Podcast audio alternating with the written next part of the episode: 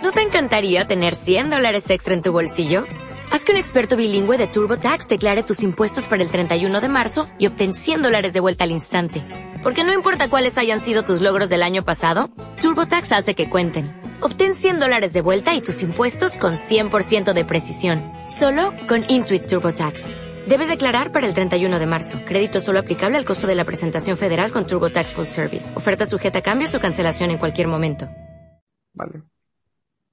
Eh, lo tengo. Hola, ¿qué tal amigos? Bienvenidos nuevamente a Noches Bajo Cero. Yo soy Alan y el día de hoy sinceramente estoy emocionado primeramente por volver después de un largo descanso y qué forma de regresar. Sinceramente es un episodio que tenía ya cocinándose probablemente más de siete meses. Es con una de las personas que yo admiro prácticamente desde que inició mi adolescencia, con un canal, el canal de documental musical eh, más grande o más trascendente, como lo quieran llamar, yo diría que ambos, eh, de todo Latinoamérica. Y le doy la bienvenida, por supuesto, al fundador, Alejandro Flores. Alejandro, hermano, bienvenido. Ya aparecí. ¿Cómo estás, Alan? Un gustazo estar aquí y, vamos viendo qué sale. Te decía que la grandeza es debatible, eh, pero por lo menos algo hemos hecho para tener los números que tenemos. Pero qué padre, ojalá podamos tener una conversación bonita el día de hoy. No, yo, yo, yo creo que sí. Eh, como les comentaba, es un episodio que veníamos realmente cocinando desde hace buen rato. Te contacté el año pasado como a mediados, pero estabas eh, sumergido en un proyecto. ¿Pero qué era? ¿Era un cortometraje? ¿Una película? que Es una película, eh, es un documental que ya tiene como un par de añitos, se llama ¿Quién mató a Shocker? Y cuando me contactaste estábamos como en una fase de filmación muy, muy este, demandante en tiempo.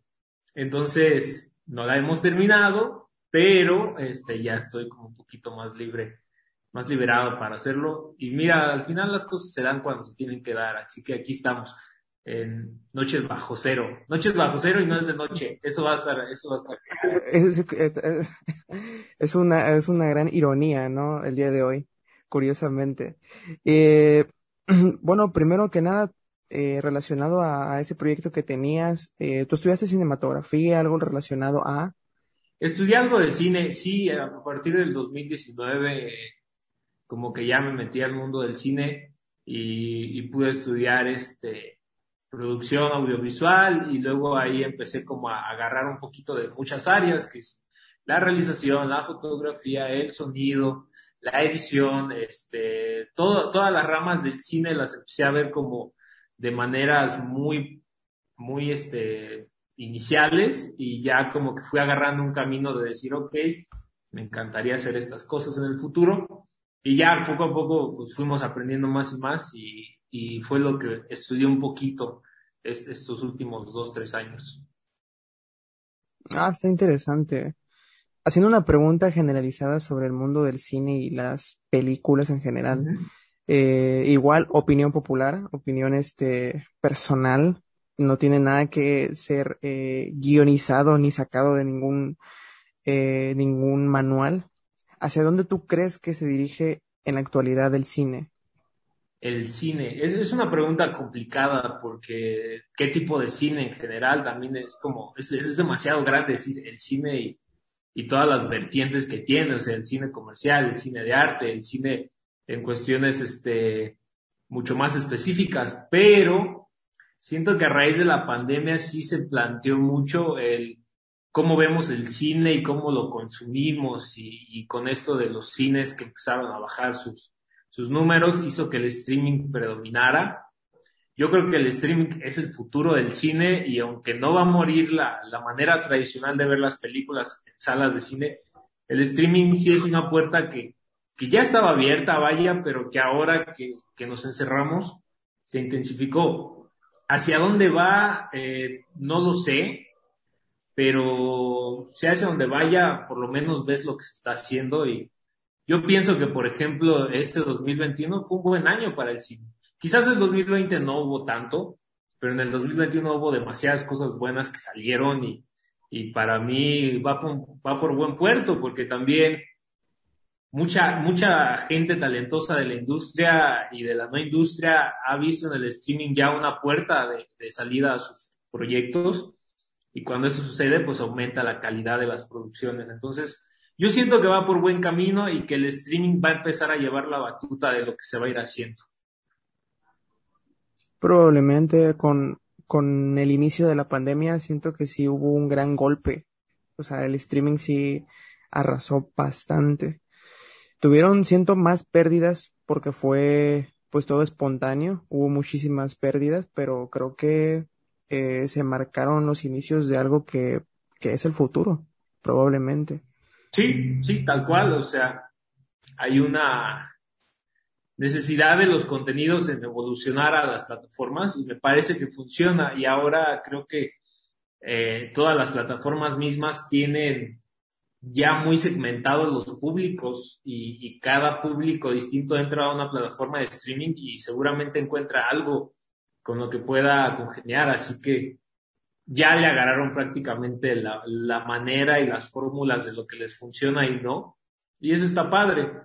Eh, ahora, si nos ponemos ya en un rollo como de democratización, pues se volvería una plática muy, muy densa, pero por lo menos las plataformas han permitido algunas cosas que antes no. Eh, y, y eso va a ir llevándonos poco a poco. ¿Cómo qué tipo de cosas? Eh, es que es complicado, o sea, siento que el streaming sí abre puertas, pero al mismo tiempo cierra porque desde el lado de los creadores, si no cumples con, los requisitos que una plataforma de streaming te pide, ya estás como en la condicionante de. Entonces, eso pasaba desde hace 50, 60 años o más y menos tiempo. O sea, si no estabas adecuada a las reglas del juego de, de las grandes productoras, eh, pues obviamente no te financiaban. El cine independiente siempre ha existido, pero también yo creo que ahora al tener tantas plataformas distintas y las facilidades de grabar en digital que antes no existían, hacen que aunque a veces tu contenido no pueda ir a Netflix por alguna razón de la vida, existen 100 plataformas donde puedes llevar ese contenido a, a, su distribución, así que sí está democratizado de alguna forma, pero quizás sí como que las grandes rebanadas del pastel las tienen cinco o seis compañías. Eso es lo único malo que veo de, de esto. Sí, está muy monopolizado. Claro, o sea, si quiero hacer una película de, de un tema muy delicado y todas las plataformas me, me la rechazan, digo, bueno, está YouTube, pero YouTube también tiene unas reglas súper estrictas, entonces también YouTube no me va a dejar. Entonces, a lo que voy es, seguramente habrá una plataforma donde sí, pero no tiene la cantidad de, de visiones que tienen las otras. Entonces, se vuelve una sí. minoría bien chiquitita, pero pues eso también ya irá dictaminándolo el público sobre qué cosas quiere ver. Pero ese es el problema, o sea, censura hay en todas las plataformas y siento que en muchas ocasiones, al menos en YouTube, se vuelve una hipocresía, porque YouTube tiene un, un, un, un reglamento eh, bien estipulado y muchas veces, bueno, es que es por algoritmo, ¿no? O sea, creo que ni siquiera hay una persona como tal que rechaza los videos, creo que es el puro algoritmo el que lo rechaza, pero ves videos que hay, están disponibles y que tocan temas fuertes y ahí siguen. Sí y hay otros que con muy poco ya los están bajando. Sí, es. Mm, es una cosa que, que muchos no entendemos, porque a veces los niveles de control de su contenido con algunos creadores son muy, muy radicales pero luego los otros dices como, güey, ve lo que está haciendo y ve cómo le está poniendo al título, nomás le cambió una E o una cero y el título está súper explícito y la portada está súper, súper amarillista, pero saben darle la vuelta al algoritmo. Entonces, uh -huh. no sé, es también una cosa como, ¿qué quieres hacer y qué quieres presentarle a tu público? Tristemente, he aprendido también que, que, todos esos contenidos funcionan y se ven porque la gente los quiere y los pide. Entonces, eh, pues de nada le sirve a YouTube regular cuando su público quiere ver esas cosas. Sí, pero no siempre, ¿sabes? O sea, yo me recuerdo, no sé si tú alguna vez supiste, digo, espero que nunca hayas sabido de eso porque sí fue algo medio raro. Hubo un video eh, hace como, yo recuerdo como unos 3, tres 4 años, de un tipo que desafortunadamente, no voy a dar tampoco muchos detalles, pero eh, se quitó la vida en un streaming. Ok. Y el, y el video estaba en YouTube y duró una semana en YouTube entero. O sea, y no era nada de que te dejaba un poquito a la imaginación, era todo explícito, muy, muy explícito. Pero no tenía un título que fuera, eh, que tuviera algo de relación con, con lo que sucedía en el video. Y el video tenía, yo recuerdo haberlo visto por, por error, no sabía realmente qué era, o al menos no esperaba eso, pero tenía como cuatro millones de vistas. Ya. Y, y ahí es donde tú dices, oye, ¿qué está pasando aquí? Porque, por, por, por, qué está esto todavía después de semana y media? Yo creo que te llevaba como una semana, tal vez. Y ese tipo de cosas son las que te, te ponen a pensar y te cuestionan sobre realmente qué está valorando el algoritmo. Claro, es, es algo complicado porque a veces, a pesar de todas sus normas, valores, leyes y reglas, da la impresión de que el algoritmo les importa más que, todo eso en algunos casos. Sí. Es bien delicado, no, no lo sé, solo, solo siento que, o sea, si vamos a seguir las reglas, sigámosla todos y todas, y si no, pues encontremos la manera de, decir lo que queremos, porque a veces no entiendes la, la cosa de que no tiene coherencia mucho de lo que este, de lo que tratan de decirnos y de fomentarnos y con las cosas que termina el algoritmo apoyando solito. Sí, no, la verdad es un tema muy complejo. Pero eh, pasando a otro, a, otros temas y enfocándonos un poquito más directamente en el motivo principal por el que te invité, eh, cuéntame, cuéntame cómo inició el proyecto de la hemeroteca que sinceramente, se los digo, es un canal increíble. A mí me, me fascina tanto la edición como la dedicación que se nota a leguas detrás de cada video, así que no sé, me interesa saber cómo inició el proyecto. Eh, sí, eh, ya es una plática menos densa, ¿no? Empezamos muy... Sí. Estaba un poco oscuro el inicio. Eh, la hemeroteca surgió en el 2013 se puede decir de manera formal o en el 2008 de manera informal. Porque a partir del 2008 que YouTube empezó como a subir, a subir más acá en México, ya tenía sus añitos funcionando, pero en el 2008 yo sentí que ya había, ya subía estos videos a YouTube. Yo empecé a subir videos de, de los Beatles que, que rondaban por la internet, que no existían en YouTube aún había unas páginas o foros de, los Beatles ahí que ni, me acuerdo del nombre de la página, pero ellos subían videos que no estaban en YouTube, entonces yo lo que hacía era bajarlos y subirlos tal cual a, ese canal. Y obviamente estuvieron ahí muchos, muchos años. Y lo subía como un hobby más, pero a partir del 2009 empecé a meterle como una cosa de, reportaje o, documental, entre comillas, a los videos.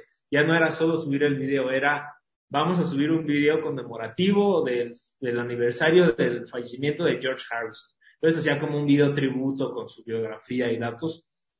Y que no eran cosas extraordinarias, los hacía en PowerPoint. O sea, yo tenía, mm, que era 2009, 13, 14 años y, yo hacía diapositivas en PowerPoint, luego las pasaba esas diapositivas a un programa de edición muy sencillo, le ponía una canción, ponía algún clip si, si se podía y contaba como una pequeña historia en un clip muy chiquito. Entonces ahí como que nace eh, de manera muy este, amateur mi gusto por, por contar un, una cosa musicalmente hablando. Y luego ya salieron los de Lennon, y les iba bien, bien en su momento porque los veían unos cuantos miles.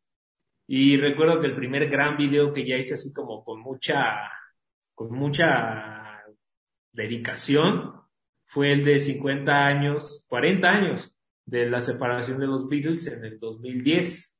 Ese día y cuando yo hice ese video, ya tenía un formato documental, ya no era PowerPoint, ya era video con montaje y edición y, y se contaba algo. Y al video también le fue bien. Y por esos años YouTube me dice, ya como 2011, porque no los hacía seguido. O sea, hacía un video de ese tipo cada seis, ocho meses, que venía una fecha importante para los bitleros. Y ya en el 2011, 12, YouTube me dice que quiero ser partner y monetizar el canal. Y, y, una parte de mí me dijo como, ¿cómo voy a monetizar un canal? O sea, eso me lo dije yo a mí, no me lo dijo. ¿Cómo voy a monetizar un canal que tiene un montón de archivos y materiales que no me pertenecen? Y aún no estaba regulado. Pude haber monetizado mi video de Hello Goodbye y mi video de Twist and Shout y, no había disqueras tras, tras esos audios aún o tras esos videos. Entonces cuando me dicen eso, digo, no, no voy a monetizar porque sí te hacían como firmar un contrato o unos términos de el contenido que monetizas es tuyo y tú tienes los derechos de eso. Entonces, ah, okay.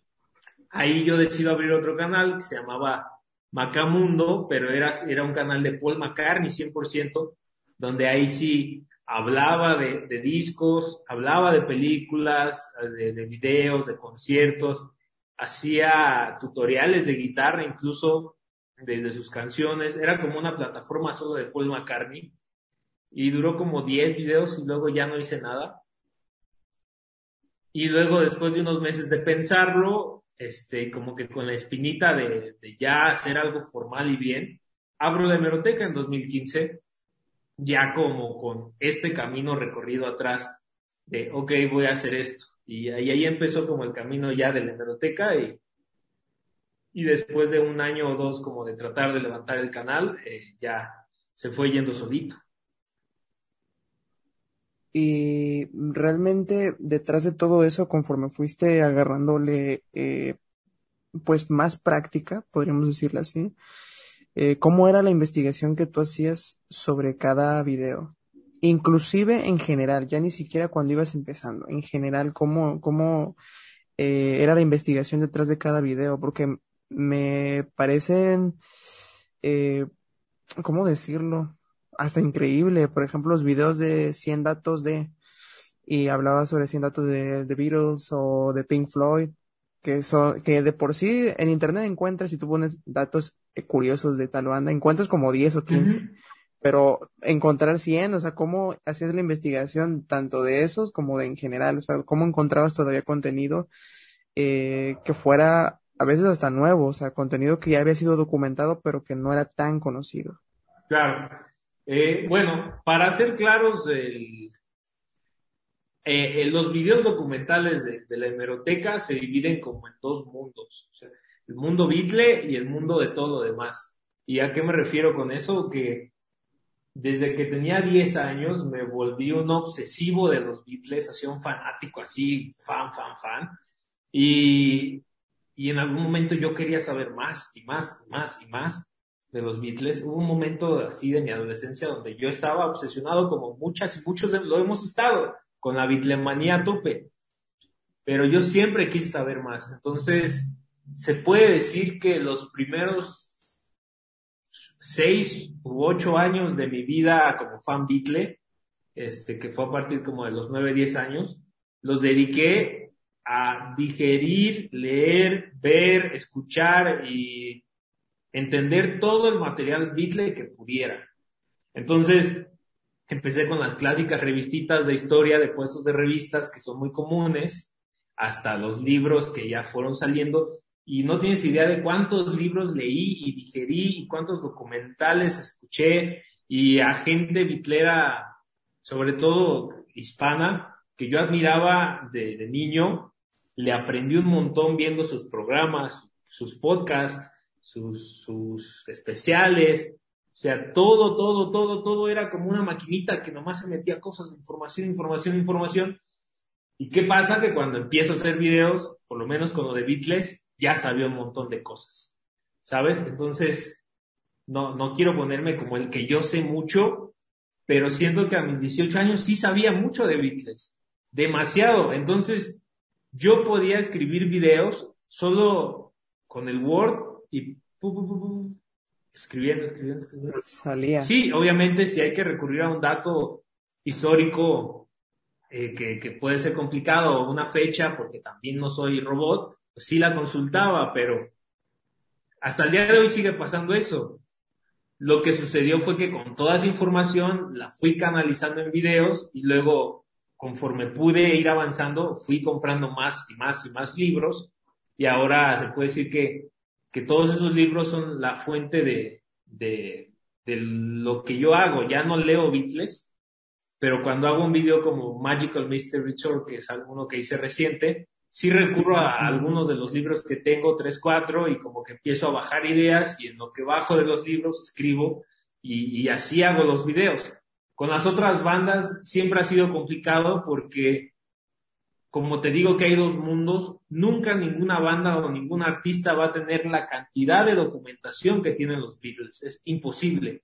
Sí. Entonces, a veces me cuesta mucho hacer un álbum histórico de, eh, no sé, Deep Purple, porque no hay libros de Deep Purple.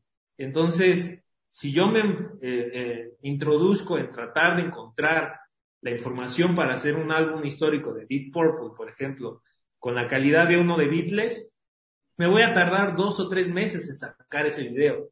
Y luego también ya no es viable porque a veces no les va tan bien en visitas, entonces lo que he tratado ahora es de canalizar como qué esfuerzos merecen la pena y cuáles no. Pero así pasó con Beatles, o sea, eran demasiados libros y cosas que, que había digerido por tantos años que solo fue como ponerlos en un video. Eso fue la, la historia de, de, cómo surgía esa información. Por ejemplo, el que mencionabas de 10 datos de Beatles, eso viene de, de dos, tres libros y de cosas que dije, ¿por qué nadie nunca menciona estos datos? Y sí se hizo una labor un poco titánica porque son datos que no son los de siempre. Son datos que están como un poco debajo de la mesa. Y, y está bien padre. La cosa es que si yo quisiera hacer 100 datos de Michael Jackson, me costaría un mundo porque no hay como el acceso aún de todo eso. Y creo que eso también es culpa de, de, que muchos años solo le hicimos caso a Beatles, Beatles, Beatles y olvidamos a todo el resto. Entonces ahora que quieres hablar de otros, pues se vuelve más complicado. Sí, es más complicado encontrar mucha información. Y sobre todo también porque de, de, de, de los Beatles, pues se, se, presta también a que haya información falsa, ¿no? Que tiempo después es desmentida. Me, acuer me acuerdo mucho del, del mito este, que creo que sí es mito porque creo que lo desmintió Paul McCartney en una entrevista, de que todos los miembros de la banda habían visto perder su virginidad a George Harrison, ¿no? Uh -huh. Este, que es, que es un dato que lo encuentras muy frecuentemente en videos, documentales, otro tipo de cosas. Y tiempo después vi una entrevista de Paul McCartney donde dijo que eso no lo recuerda al menos de esa forma, no recuerda que haya sucedido exactamente. Entonces también es medio complicado sacar información y, y no dar un dato falso también, ¿no? Sí, y ¿sabes qué pasa? Que por ejemplo, hay datos que, que en su momento supe por alguna fuente de, de todo esto que, que, alguna vez leí. Por ejemplo, este que me citas, en algún momento lo leí en algún lugar y no recuerdo ni dónde, quién lo dijo, ni en dónde lo leí. Entonces, hoy, a los años y a la distancia, digo como de chale, no sé si es cierto o no, porque ya no me acuerdo ni qué leí de eso. Y ahora otra vertiente que tiene como el canon Beatle es que Paul y Ringo, sobre todo Paul en los últimos años, se ha encargado de alterar la historia porque muchas cosas no las recuerda. Entonces, eso ya es delicado. El hecho que Paul McCartney sí. desmienta que no, no significa que no haya pasado porque Paul McCartney cambia ya las historias porque su memoria ha cambiado y su edad, los recuerdos se ponen borrosos. Entonces, hay evidencia que muchas cosas descanoniza. Sí, descanoniza, entonces también se vuelve una línea delgada, no solo porque lo diga a sus 72 años, por ejemplo, significa que no haya pasado. Entonces, ellos mismos también alteraron la historia con los años y ya no sabes como de, ¿a quién le creo? ¿Al que estuvo ahí, pero dice que no pasó? ¿O alguien que tiene pruebas comprobables de que pasó, pero no estuvo ahí? y ya es una cosa bien delicada también. demasiado. O sea, y hablando, veo que eres muy fan de esto también. Tengo una pregunta que de hecho le iba a tocar eh, más adelante, pero a ver, la voy a tocar de una vez. ¿Eres tú conspiranoico en general sobre los mitos detrás del rock? Por ejemplo, el más famosísimo, que, bueno, al menos yo siento que es el más famoso, que es el que estamos viendo a, ¿cómo se llamaba? William Campbell, el doble de Paul McCartney, y Paul McCartney murió en el 66. ¿Crees en este tipo de, de conspiraciones o realmente te parecen solamente divertidas? Mm, o sea, está cagado. Cuando, cuando, era niño y tenía 12 años, lo descubrí, sí me cagué. O sea, sí fue como de, ay cabrón, ¿cómo que? ¿Qué pedo? Yo solito y a esa edad como que empecé a ver algunas teorías y cosas y decía, mm, como que no cuadra. Eh, ahora, ya a la distancia y con los años pasados, o sea, me lo cuestioné cuando conocí la leyenda y fue una semana o dos nada más. Ya después no hubo cosas como que me hicieran volver a plantearme si era real o no. Pero con los años y la distancia y creyendo desde mi visión que más o menos, nunca lo vas a lograr al 100%, pero con todo lo que lees y sabes y ves no solo con lo que ellos construyen, sino lo que construye la gente alrededor de sus personas, siento que los conozco un poco. O sea, sí, sí me siento como con alguna ligera autoridad de decir, creo que sé más o menos cómo era cada uno. Y, y a lo que voy con esto es, no siento que los Beatles fueran el aparato conspiranoico para orquestar algo así. eran, eran personas mucho más sencillas detrás de su genio y su genio estaba en la música. No eran unos reyes del marketing y de las teorías y de voy a poner esto aquí y esto acá, esto acá. Que sí hay artistas que son muy capaces de hacer todas esas cosas. Ellos siento que no.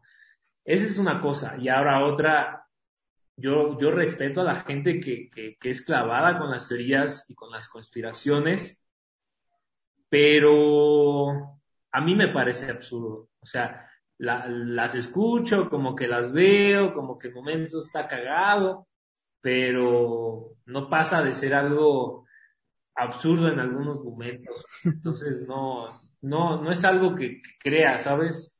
Y aunque me dicen, es que no has visto el material que sacó tal con estas nuevas pruebas, siempre es muy manipulable todo. Tú puedes manipular la verdad para contarle cosas y siempre te lo va a creer alguien. Entonces, o sea, esto del testamento de George Harrison, que dices, qué pedo, o sea, es alguien que tiene una voz parecida, no mames. Pero bueno, quien lo crea y quien lo entiende y lo abraza, pues tiene otras miradas de ver las cosas y, y a veces sienten que están un pasito adelante de todo el mundo y está bien, se respeta. Eh, pues, al final del día también yo creo que pues como la banda creció tanto en su momento, era normal que surgieran ese tipo de cosas, ¿no? Como cualquier otra banda de la actualidad que está hasta arriba, le empiezan a sacar cosas de que, ah, que él hizo esto, él, pues sucedió aquello y, pues una banda en ese entonces, eh, porque de hecho el mito creo que nació a partir de la radio, ¿no? De que un, un tipo llamó y lo reportó y no sé qué cosa y dijo que había muerto. Entonces, también de dónde viene, ¿no? No.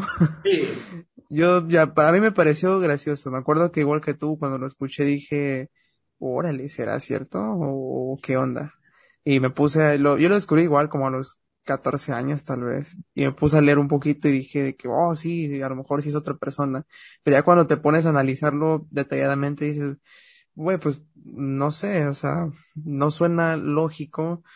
Eh, y menos por los conceptos también que, que estuvieron manejando en discos posteriores. O sea, yo siento que la gente le encontraba coincidencias nada más. Claro. Pero no, no, no, no siento que haya sido todo tan voluntario, ¿no? Como la portada del Sgt. Papers, eh, donde sale de espaldas y el, el Edit B, donde él mira diferente que el resto. El Abbey Road, ¿no? Que el, el sepulturero y el sacerdote y no sé, un montón de cosas que digo, a lo mejor el concepto sí era, pero no, no hacían alusión a eso. Sí, o sea, el concepto era una necesidad de Paul McCartney por resaltar y siempre ser diferente a los otros tres y como su, su ego grandísimo que tuvo en todos esos años Ese es el concepto, no hay una teoría atrás.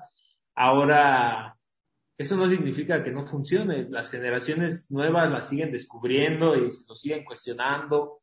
Y está bien, al final, en el peor escenario, si eso fuera cierto, pues William Campbell me parece mucho más talentoso que, el Paul McCartney original. O sea, ese güey hizo el Sgt. Peppers el Abbey Road. A él, es el, a él es el, es el que yo he visto. Entonces, seguro si el día de mañana él, le atribuimos Let It Be a él. Campbell diría, ah, pues se me hace que te quiero más a ti que, que al Paul McCartney.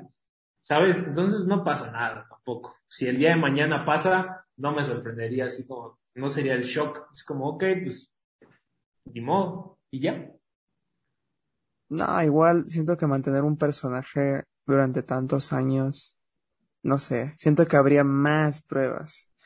Entonces, no, yo es, para mí no, al menos para mí no. Sí, es, es, fue, es, un dato divertido nada más.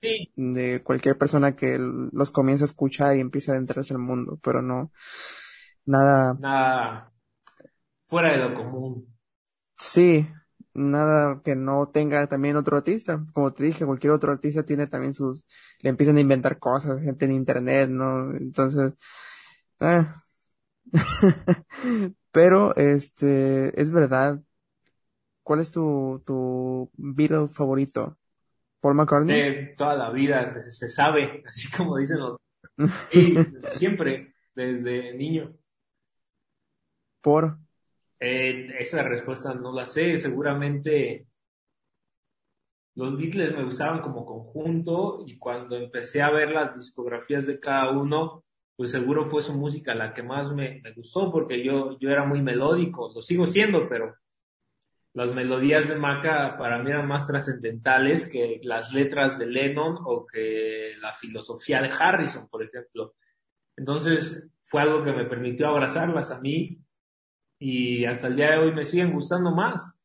Eh, claro que mi manera de ver las cosas ha cambiado conforme vas creciendo, pero aún conociendo a los Beatles como humanos y conociendo sus cosas buenas y cosas no tan buenas, creo que sigue siendo como al que más admiro y al que más respeto y aparte es al que más he visto. No sé, en un universo paralelo si, si Paul McCartney hubiera muerto en 1980 y yo hubiera visto a John Lennon en vivo, quizás John Lennon sería mi beat favorito. Pero hay cosas de él que no me gustan, entonces, pues por eso Paul siempre fue como al que más he admirado. ¿Cuántas veces has tenido oportunidad de verlo en vivo? En concierto, en concierto, o en vivo en, persona. creo que subiste un video sobre eso, ¿no? Donde lo viste por ahí, no recuerdo, ya tiene rato que lo vi. Pero en concierto, cuéntame, cuéntame las dos.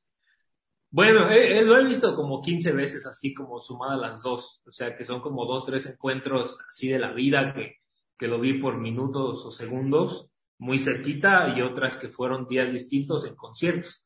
Con Paul pasó que la primera vez que lo conocí así en persona fue en el 2012. Bueno, o sea, interactuar con él, porque lo había visto en concierto ya un par de años antes. Pero la primera vez que lo conocí, que me pudo firmar un disco y que lo pude saludar y pudimos hablar unos segunditos, lo bonito fue que esa primera vez fue cuando mi fanatismo con él estaba así en su tope altísimo.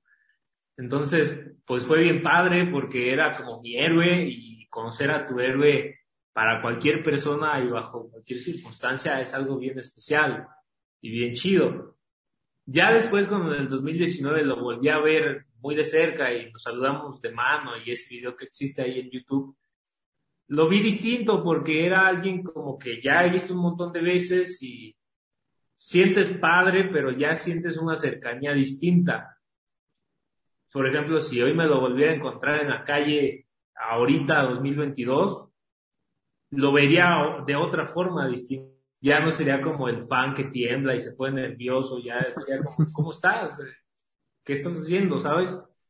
Eh, desde tu perspectiva, ¿cuál es el video del que particularmente te sientes más satisfecho de haber realizado? Que lo, lo viste eh, durante la edición, dijiste, va a ser muy bueno y que hasta el día de hoy lo, lo puedes volver a ver y dices, es un gran video, o sea, de, realmente puse todo aquí. Eh, seguramente es el, más que cualquier otro, el cómo se pudre una manzana. O sea, hay videos, el hate es normal cuando produces en redes sociales. O sea, siempre vas a encontrar a quien no le gusta lo que haces. Y eso es completamente normal. Y creo que hay pocos videos donde es unánime la crítica. Y creo que ese es uno de esos, donde nunca he escuchado una queja de ese video. Y ahorita todos comentándome, es una mierda tu video. A mí no me gustó, ¿no? Pero hasta el día de hoy, que ya pasaron casi cuatro años de que salió, es un video que, que sí le metí un montón de ganas, sí le metí un montón de, de trabajo, de, de guion. Creo que visualmente hoy podría haberlo hecho mejor, pero si volteo a verlo, aunque no lo veo realmente, es un video que envejeció bien y que han visto 800 mil personas y que si de 800 mil personas no es como la crítica unánime, es que todo salió bien. Entonces, sí estoy muy orgulloso de ese video porque siento que se convirtió como en el testimonio del álbum blanco en, en español que existe en YouTube. O sea, no hay otro documento visual, audiovisual tan vasto de, cosas como cómo se pudre una manzana. Y también pasó que para hacer ese video tuve una bibliografía como de 15 libros. Ahora cuando hago un álbum histórico de Beatles con tres o cuatro y lo que sé lo puedo hacer. Ese sí era como demasiado, bajar demasiadas cosas. Y creo que hasta el día de hoy es un video de lo que me siento orgulloso porque envejeció bien. Hay videos que incluso les va muy bien cuando salen y luego como que se quedan en el olvido ese video envejeció muy bien y, sigue estando ahí como algo esencial y, tú ves los comentarios que hay ahí abajo y si es para sentirte halagado, no para perder piso, pero sí como que dices, ay güey, le gustó mucho a la gente. Y por otro lado, ¿cuál es el video del que particularmente no te sientes tanto satisfecho? Montones.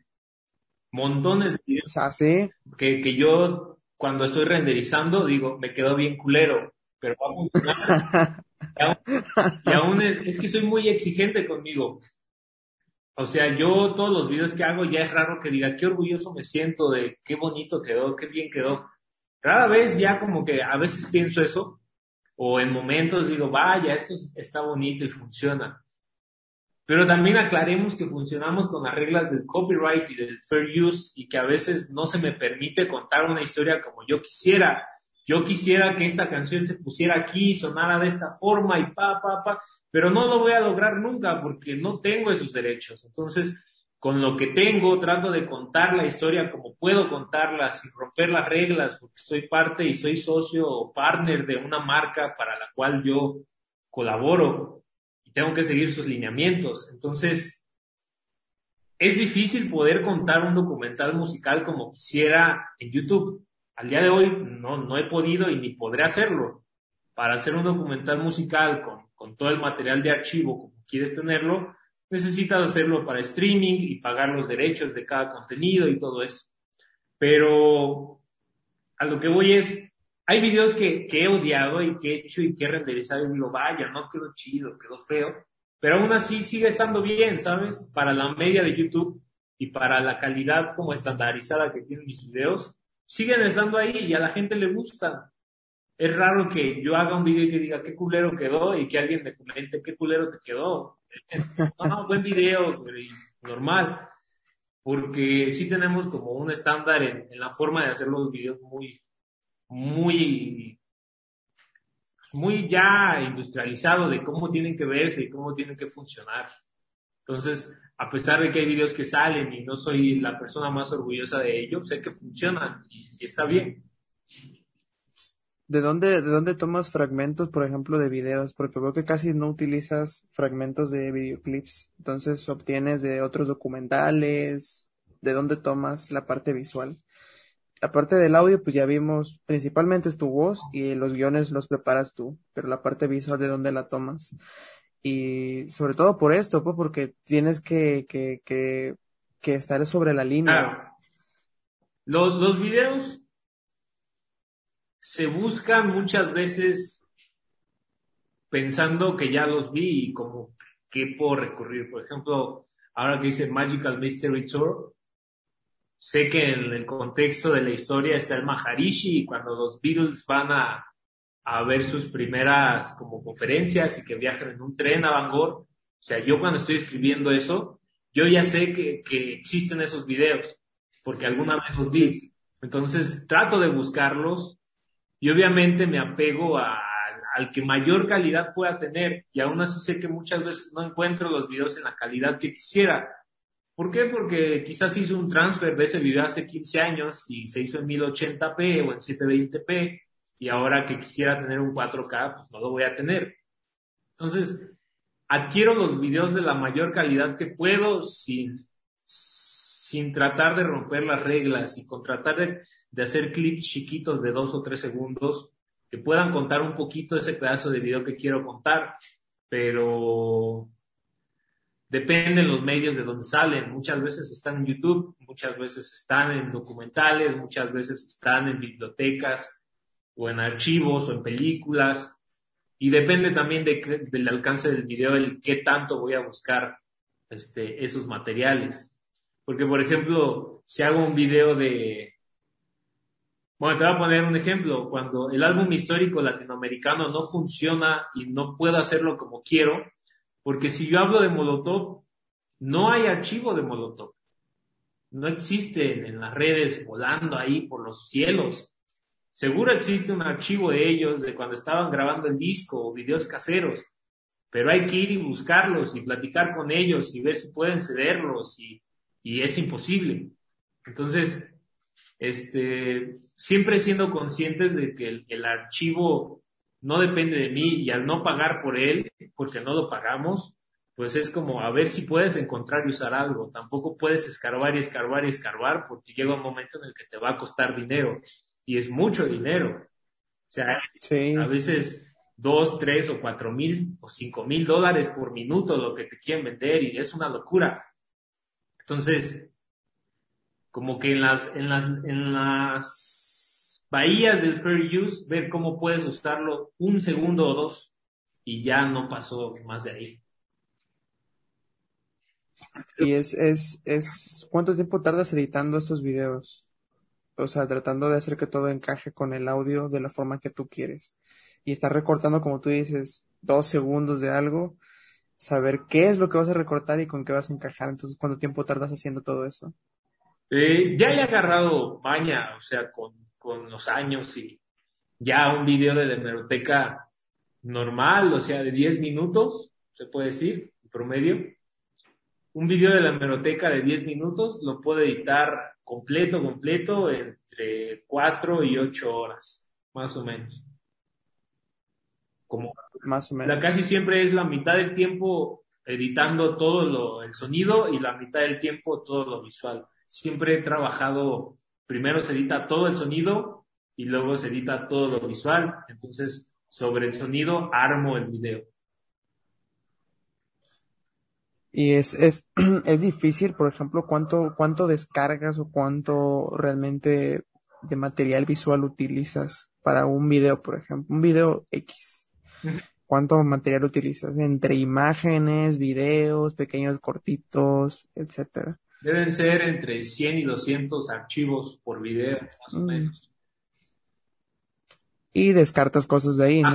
O todo, todo pega. No, voy que va sirviendo y luego pongo cosas, pongo fotos, o por ejemplo digo, no, esta al expandirla eh, Premiere ya se ve culera. Entonces, lo que pasa también es que muchas fotos y videos les doy una manita de gato antes de que se metan al video. Las restauro, trato de que se vean un poquito mejor. Si las agarro tal cual. Es, raro que veas en uno, en mi canal, imágenes con baja calidad. Entonces, si está una imagen de mala calidad en un video, es porque es esencial para contar la historia, pero no la pude conseguir en más calidad y por eso se ve toda borrosa, toda culera. Entonces, siempre trato de encontrar la mayor calidad de imagen y si no, le meto ahí un filtro, le meto un poquito grano, le trato de hacer una corrección de color a los videos, muy sencilla, pero para clips específicos sí les meto como una, una cosita visual para que funcione mejor. Sí, y sobre todo eso, ¿no? Para que se vea uniforme. Claro. Uniformes. Este, porque sí he visto otros canales donde la parte visual como que sí sube y baja, sube y baja, sube y baja. Porque... La pasan por los huevos y también. Sí. por donde, por todo lado. Se revienta el micro, por ejemplo, mi voz que no es tan agradable, este, a la escucha, no es una voz estandarizada de, de locución. Trato de que tenga un nivel y que se mantenga ese nivel y que no se reviente el micro. Y cuando a veces hay alguna fallita es porque ya no lo pude volver a grabar, pero también cuidar los niveles de audio. A veces hay gente que ve los videos con audífonos y puedes dejar, le puedes hacer un problema por tu grito, no sé. Entonces, vaya, son cosas que en YouTube no se cuidan mucho, pero nosotros las hemos tratado de, respetar con los años. Pues han, han, manejado muy bien el tema del documental. O sea, sí es, es agradable y se disfruta ver cada video realmente. Gracias. ¿Cuántas personas más están involucradas en el proyecto o estaban involucradas? Ahorita se puede decir que hay como un crew de tres, cuatro personas, más o menos. No, no, no están siempre, no están en todos los videos, pero hay como dos, tres, cuatro personas que funcionan cuando se necesita. Eh, ahora que hagamos Music Box, ya estarán como estandarizadas en áreas específicas y seguramente en casi todos los videos. Es verdad, ese es, ese es otro tema. O sea, la hemeroteca en sí está en un proceso ahorita de transición, ¿no? Hacia, eh, hacia los demás canales, porque tuvieron que un problema, una baja, ¿no? De, de vistas ahorita durante pandemia y un problema en YouTube. Eh, sí, o sea, no, no es como baja de... En la pandemia nos vio más gente que nunca en la historia. A mí y a casi todos los canales, porque la gente estaba en sus casas. Entonces, se nos cayó el algoritmo a, muchos canales durante pandemia y era un poco frustrante saber en los primeros meses de, esto, en el 2020, que cuando más gente nos veía en la historia de muchos canales, este, estábamos ganando menos que nunca. Porque el algoritmo se cayó, las marcas quitaron sus apoyos, o sea, fue un desmadre. Pero pues estaba viendo mucha gente. Luego ya con los meses nos empezamos a reacomodar a una nueva normalidad y la gente ya estuvo, pero a partir del 2021 empezamos a ver como que se caía algo, se empezaba a caer y, entonces lo que tratábamos de hacer era como aguantar y sacamos nuevos materiales, nuevas cosas, nuevos contenidos.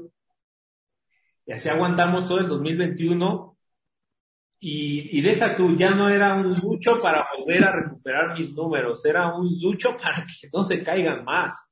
Ya no era, ya no, o sea, ya no voy a tener estos millones de vistas al mes. Bueno, pues déjame ver cómo aguanto para que no se caiga más, porque hay que pagar renta y, hay que, al final es nuestro trabajo. Eh, sí, exacto. Dependemos y vivimos de esto. Entonces, este, nos dimos cuenta con el pasar de los meses que, el problema no éramos nosotros de alguna forma, que solo hablas de Beatles y que esto y que el otro, ese es un tema muy debatible, pero el problema es que el rock se murió muchísimo en 2021, en 2020 y de años para atrás, y que la gente que consumía videos de rock los ha dejado de consumir, y no somos la hemeroteca, somos todos los canales que, están alrededor y los nuevos canales y ves los números y el rock se volvió ya oficialmente una minoría. Entonces, también tengo la necesidad de hablar de nuevas cosas y que no entran en la hemeroteca porque los suscriptores del canal no van a abrazar las nuevas cosas de las que queremos hablar. Entonces, Music Box nace como una necesidad también de crecer y de expandirnos y de hablar de cosas que ya nos entusiasmen también más y de, y de encontrar la manera de seguir haciendo videos musicales para mucha gente. Canales de nicho van a existir siempre. Entonces, si el rock se empieza a volver un nicho, pues la hemeroteca seguirá produciendo videos para esos nichos, seguiremos hablando de Beatles y hay otros canales que hablan de muchas otras cosas padres y tienen sus pequeñas comunidades y está, y está bien. Pero nosotros como plataforma queremos evolucionar a algo de mayor nivel, de mayor calidad. Y con esa transición realmente, ¿qué, qué buscan traer de contenido extra? Diferente a la, la hemeroteca. Con la transición queremos hacer una plataforma musical muy grande, o sea, que, que realmente si en la hemeroteca hay una forma y un estándar de cómo funcionan los videos, cómo se ven y cómo se escuchan, queremos en Music Box estar un nivel más arriba. Y cuando estás más arriba, muchas veces son las grandes ligas del documental musical. Y, y, eso ni siquiera está en YouTube.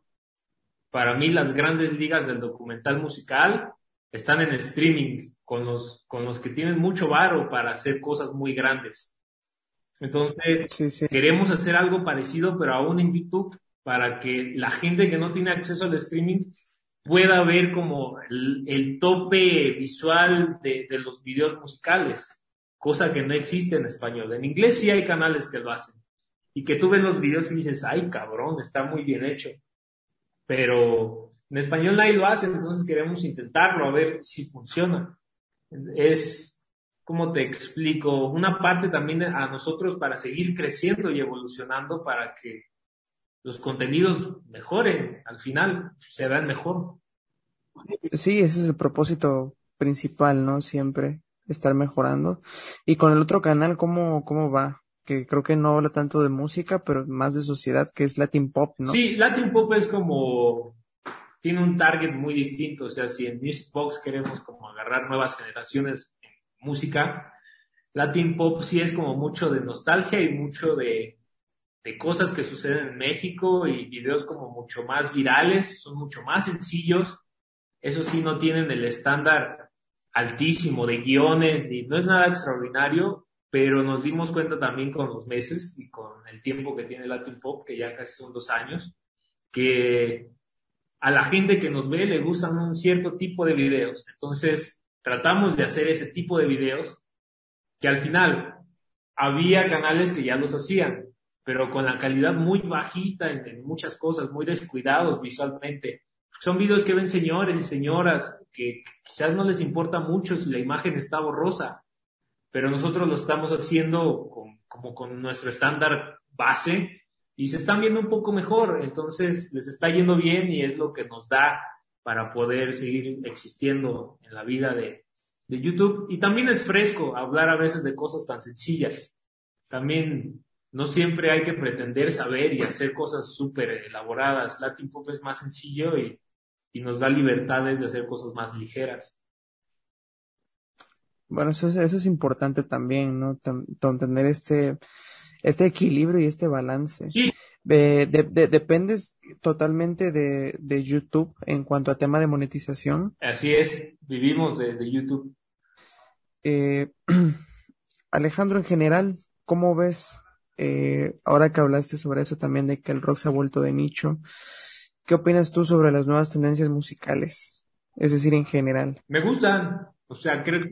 Sí, ¿te, te gusta qué rumbo tiene? Sí, creo que yo pienso que la música este, ah, va por buen camino y ha vivido uno de sus mejores tiempos en, los últimos años, sobre todo los últimos dos años.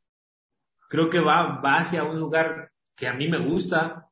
Creo que también parte del rock es saber soltar y saber escuchar lo nuevo y decir si lo puedo agarrar o no y, y los nuevos discos y las nuevas cosas y las nuevas tendencias. A mí me gustan, me parece que, que aunque puteamos mucho al reggaetón muchos años, sobre todo como entre 2011 y 2016, 17, que fue como su auge y que parecía que la música se estancaba ahí en un camino sin salida.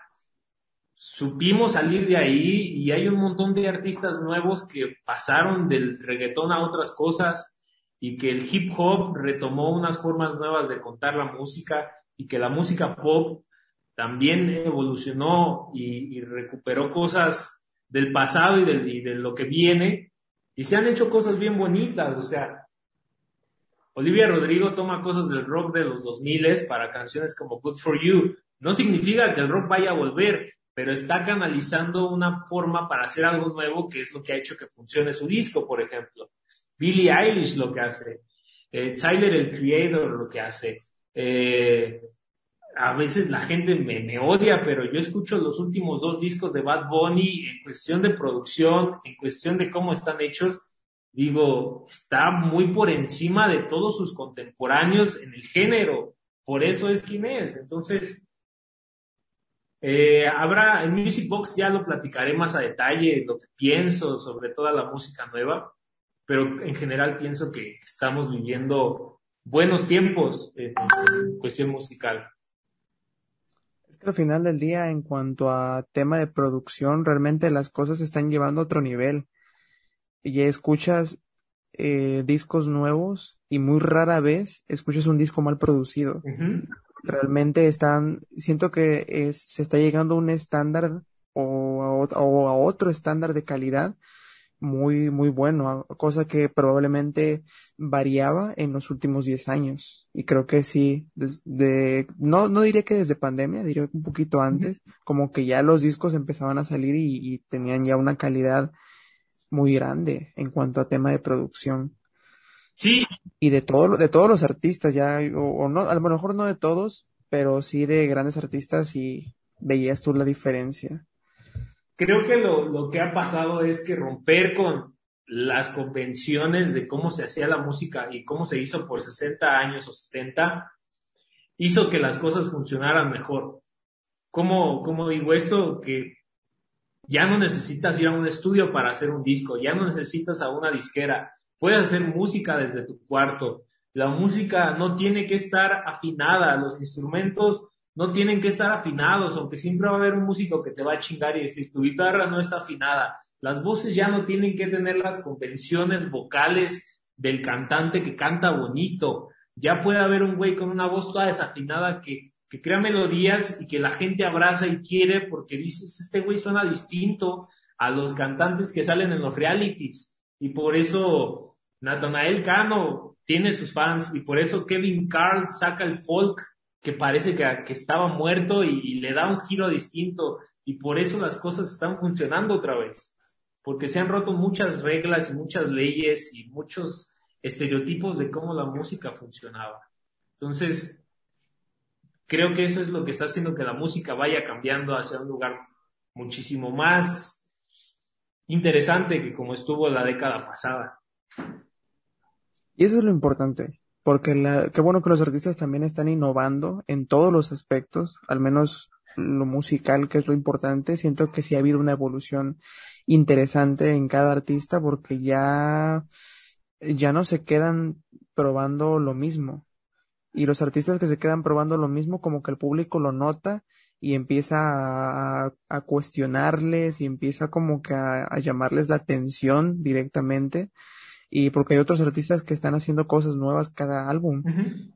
y, y, está padre, está bien. Me acuerdo mucho también de, de otros artistas. Te puedo mencionar alguno que ya lleva, una banda que lleva años. Imagino que los has escuchado a Gorilas. Sí. Si tú escuchas el, el The Song Machine que sacaron en, en, en pandemia, es, es, si tú escuchas su primer álbum con lo que es ahora, dices, supieron adaptarse a pesar de que son que es una banda relativamente vieja y se siente como, como nueva. Y eso es algo que no tienen otros artistas viejos porque siguen estancados en su, en su zona de confort. Entonces siento que también es, esa es otro, otra parte fundamental, tratar de salir de ese caparazón o de esa burbuja y, y, explorar cosas nuevas. Claro. A veces, a veces es importante tomar riesgos. Sí, y no es obligatorio, ¿sabes? O sea, no hay que salir siempre de la zona de confort y no hay que siempre hacer cosas nuevas. Hay artistas que les gusta hacer lo mismo y está bien, y hay gente a la que le gusta oír lo mismo y decir, yo aquí me quedo. Y también está bien, no todos tenemos que buscar trascender y arriesgarse. Cada, cada cosa tiene como una razón de ser. Lo único que sí es que es muy, es menos probable de que si no innovas musicalmente, vayas a estar en el número 10 del Billboard, o en el número 5, o en el número 1. Si a ti no te importa eso y tú haces tu música para tus 100 mil fans, también está bien y todos felices, porque también luego los artistas evolucionan y los fans los empiezan a, a joder diciendo como ya no eres el mismo, has cambiado, y entonces es un arma de doble filo. Entonces, yo pienso que quien quiere evolucionar, que lo haga y quien se quiera quedar, que se quede. Lo malo es que es probable que te quedes mientras unos van avanzando a otro lado. Pero ya es una cuestión muy individual. O sea, si a mí llega alguien y me dice, yo estoy feliz con mis videos, que me vean 15 mil personas por video, está bien chido, no, no pasa nada. Siempre va a existir gente con la necesidad de ver esas cosas. Y, y quienes decidimos experimentar también, podemos triunfar o no triunfar y, y, está bien, es parte de, y creo que el tener tantas posibilidades de, caminos distintos hace que funcione todo y es lo que hace que, que todos podamos decidir si, si vamos o si no vamos. Creo que al final del día eso es lo importante. Ser feliz. Este, sí, o sea, al final no importa tanto hacer o deshacer, solo estar bien con lo que hacemos y satisfechos y con eso ya funciona la vida. Pero hay personas, creo que, que el tema de la felicidad no, no influye tanto. Creo que es más el miedo simplemente a no, arriesgar. El, porque el, el, conformismo a veces es eso, porque también cómo descubres si no puedes ser feliz haciendo o probando otras cosas es este miedo a lo desconocido que tenemos también por, por naturaleza. Está bien que, que, te quedes ahí. Yo, y una de las cosas que yo también respeto siempre es de que cada persona puede hacer lo que le guste y está padrísimo, adelante, sé feliz, como, como acabas de decir. Pero no sé, siento que de vez en cuando también parte de, de, de nuestro sentido debería de ser también al menos una vez probar algo nuevo darle la oportunidad a, nuevas cosas y ver qué, qué pasa. También no, no, no, no creo que te crucifiquen, al menos hablando musicalmente, no creo que por una vez que innoves, eh, definitivamente pierdas a todos tus fans eh, radicalmente. Digo, también la innovación depende, ¿no? No vas a ver a un artista que tiene seguidores. Eh, bueno, no me voy lejos, es como si empezaras a hacer videos de reggaetón en, en la hemeroteca probablemente no los van a recibir bien, como tú lo dijiste, porque ya tienes un nicho, ya, ya hay personas que siguen eso, pero si puedes meter otro tipo de cosas y dices, ok, pueden adoptarlo, tomamos el riesgo. Sí, con la hemeroteca pasó que tomamos muchos riesgos todo el tiempo. O sea, si te pones a ver nuestros videos, hay muchas secciones. Intentamos, intentamos hablar de muchas cosas distintas y de muchos géneros y no funcionaron, unos sí, entonces, pues por eso se toman las decisiones que se toman y al final el tiempo solo nos dice si estuvo bien o si no estuvo bien.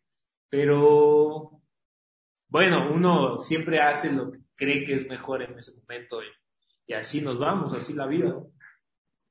Eso sí. Y bueno, Alejandro, yo creo que de esta forma podemos concluir este episodio. Sinceramente te doy las gracias por haber aceptado la invitación en un inicio. Eres una de las personas que, que, que, admiro desde hace un buen rato, te lo dije, desde mi época, yo creo que un poquito antes, siento que un poquito antes de secundaria tal vez, yo ya comenzaba a tener este acercamiento con la música, con el rock, y a lo mejor este sentimiento de tener la mente siempre ocupada o de, de tener esta cercanía y buscar rellenar ese vacío que tenía dentro yo porque no era precisamente la persona más sociable y me gustaba estar como que mucho tiempo leyendo y encontrar tu canal pues al menos a mí particularmente fue como tener un amigo más. O sea realmente eran eran grandes videos muy bien elaborados eh, y, y eso al final del día como seguidor se agradece sabes se agradece que, que, que sigan intentando cosas nuevas y ahorita con esta transición, pues, eh, que más que desearte suerte, desearle suerte a todo, el, equipo que esté detrás de la hemeroteca y que vengan mejores cosas porque al menos yo ahí, ahí voy a estar. O sea, a mí me encanta, me sigue encantando el género y yo no, no estoy cerrado a que, no, no, no, no, ¿por qué, ¿por qué estás hablando de Bad Bunny? O sea, ¿por qué estás hablando de ese álbum? No, no hables de eso, o sea, habla de esto, no. O sea, yo sí soy muy de que me encanta el análisis musical y el documental musical en general.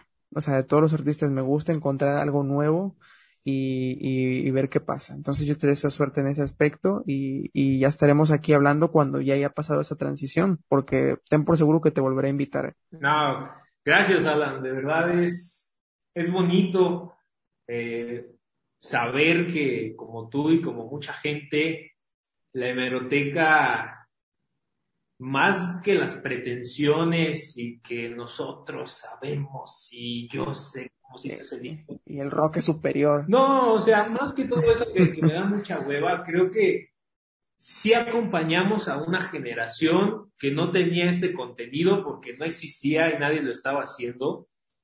Y sí, por lo menos plantamos una semillita de cómo escuchamos y entendemos la música distinto desde una, desde la perspectiva de la musicología, del contexto histórico y social de cómo se forjan las canciones que te gustan.